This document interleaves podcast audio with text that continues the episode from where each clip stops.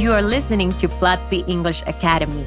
Learn about different topics as you improve your English listening skills. Join Platzi and have access to courses on product design, audiovisual production, data science, business, English, marketing, and more. Enjoy this week's episode.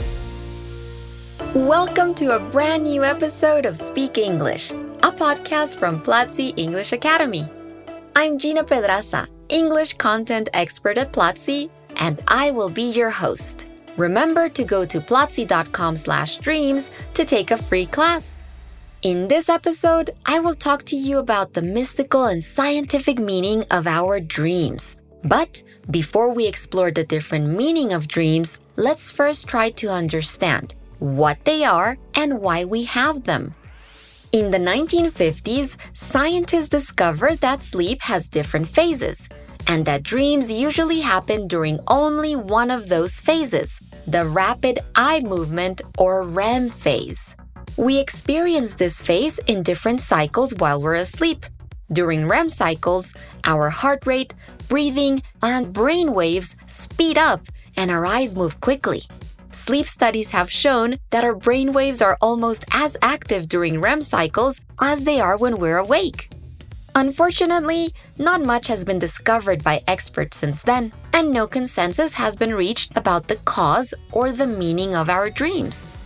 Doctors have different theories as to why we dream. For behavioral sleep medicine expert Michelle Drerup, dreaming represents an important cognitive function connected to the consolidation of memories. According to Dr. Drerup, the brain activity that occurs when we're dreaming is similar to the memory processing brain activity that we experience when we're awake. Psychologists have proposed different theories as well. In 1899, Sigmund Freud, the father of psychoanalysis, published his book, The Interpretation of Dreams. In it, Freud wrote extensively about the link between our dreams and our emotions. Freud believed that dreams were a manifestation of our deepest and sometimes darkest anxieties, as well as our deepest desires. He also believed that dreams helped in the release of sexual tension, reason why his interpretation of dreams often held sexual meanings. Carl Jung, the founder of analytical psychology, also believed dreams had special meaning. But for Jung, Dreams integrate our conscious and unconscious lives. They communicate important things through specific archetypes, patterns, or symbols that we should pay attention to, as they are expressions of our deeper unconscious mind. And in that way, they can help us explain daily events and understand aspects of ourselves we aren't fully aware of yet. Now, Let's dive deeper into the meaning of dreams by taking a closer look at two of the most common ones and what dream interpretation books have to say about them. Have you ever dreamt that your teeth fall out?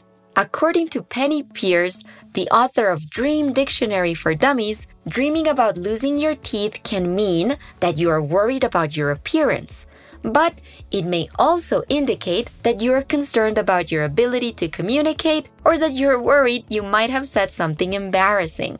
And how about the dream of flying?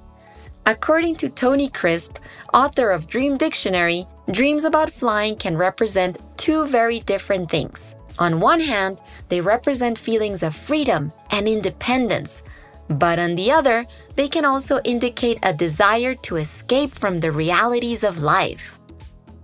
Wow! Isn't the world of dreams just fascinating? What about you? Do you think dreams have a special meaning?